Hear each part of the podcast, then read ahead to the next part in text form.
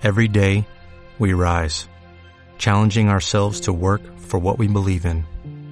At U.S. Border Patrol, protecting our borders is more than a job, it's a calling. Agents answer the call, working together to keep our country and communities safe. If you're ready for a new mission, join U.S. Border Patrol and go beyond. Learn more at cbp.gov/careers.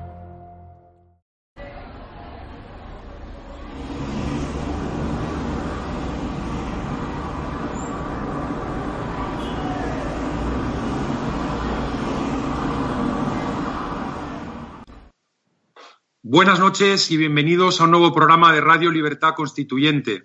Hoy es martes 23 de enero de 2018. En la técnica tenemos a César Bobadilla. Muchísimas gracias por la labor que vas a, desempeñar hoy. Y al otro lado de la línea, eh, nada menos y nada más que tengo a mi amigo eh, Pedro Gallego. Pedro, ¿desde dónde nos hablas? ¿Qué tal, José? Pues nada, estoy aquí en Las Palmas, como casi siempre.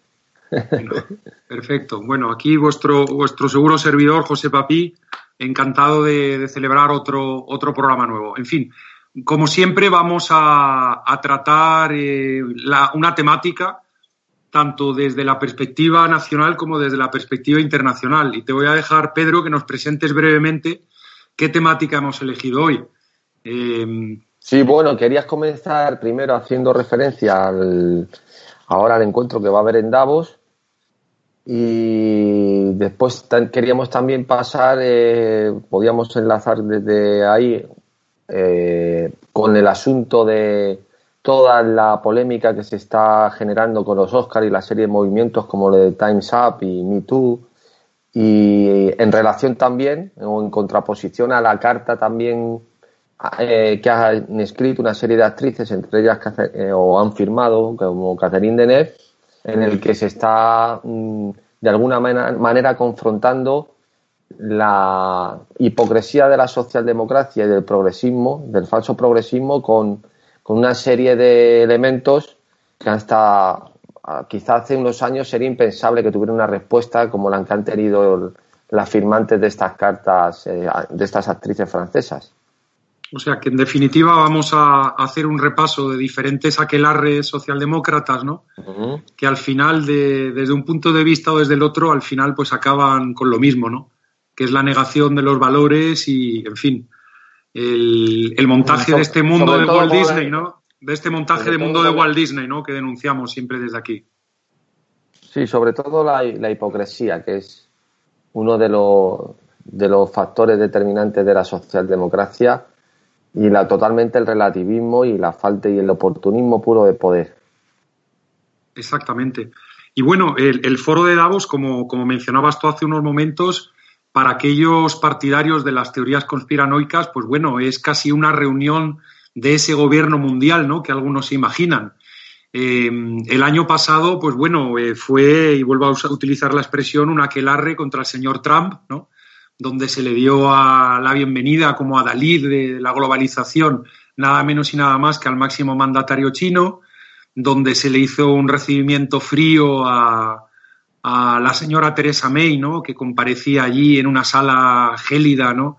no solo el exterior en Suiza, que en enero hace un frío que pela, sino además el interior de la sala, aquello eran unas, unas muecas, unas caras de, de desdén ¿no? hacia esta señora, y bueno, y en general, pues todo, toda la edición del foro de Davos, pues se planteó ¿no? alrededor de, estudiar un, dilema, el dilema de la, digamos, del globalismo ¿no? frente al proteccionismo y cómo el globalismo era lo único bueno y lo el proteccionismo era lo único malo.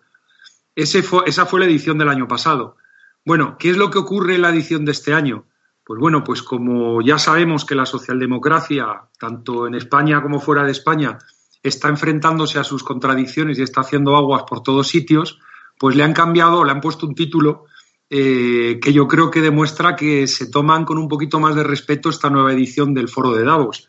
Y traduciendo del inglés, he traducido el lema algo así como buscando valores comunes para un mundo dividido o mundo fracturado, ¿no? No sé cómo, cómo traducirlo con corrección. Es decir, ellos ya están dando por hecho de que, una, el mundo está dividido y dos, que parece ser que hay unos valores en conflicto y que hay que hablar de ellos, ¿no? Probablemente los valores que a ellos les gustan son el disvalor, ¿no? El no valor que tú comentabas hace, hace un momento, ¿no? Eh, propio de la socialdemocracia, pero por lo menos están reconociendo que están en una batalla, en un conflicto de valores con otros, ¿no? Y en fin, ¿y quién personifica nada menos y nada más que a los otros? Pues el señor Trump.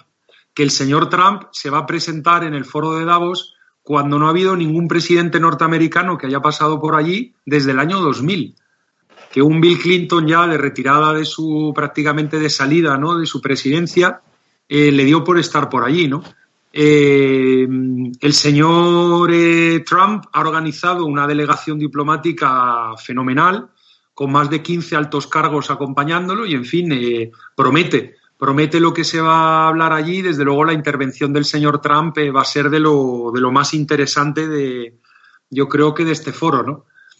Eh, bueno, en, el, en el plano internacional, quizá antes de entrar en la, en la carta que mencionabas antes de, de Catherine Deneuve, ¿no? Y en la campaña del MeToo, ¿no?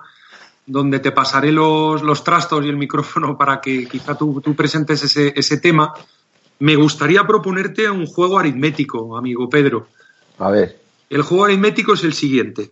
El Parlamento Europeo tiene nada menos y nada más que 751 eurodiputados, ¿no? Lo cual es una barbaridad que no tiene ni pies ni cabeza que haya tanto gente en una institución que al final, como saben nuestros seguidores, lo único que hace es dar el sibuana, ¿no? eh, a lo que decida el Consejo, finalmente, que es el que paga y es el que vota, es decir, la reunión de los Estados miembros de la Unión Europea. Ahí hay una Secretaría Técnica, que es la Comisión Europea, que prepara, vamos a decir, los papeles, las propuestas, la legislación. Eso va al cementerio de vividores, ¿no? que es el Parlamento Europeo, donde 751 vividores, con algunas honrosas excepciones, eh, hacen algún comentario, montan un poquito de guerra, comentan algo, hacen declaraciones, en fin, pero poco más. Y luego esto pasa a los que pagan, que son los Estados miembros, que les encanta trabajar en Bruselas de espaldas a la ciudadanía, porque esto es una manera fantástica de legislar sin pasar por tu Parlamento. ¿no? Tú dices, ha sido Bruselas, han sido los alemanes, ha sido Juncker, ha sido Merkel. Sin duda. Sin y duda. No, no, te tengo que dar explicaciones a ti. Entonces, volviendo al juego aritmético que te propongo.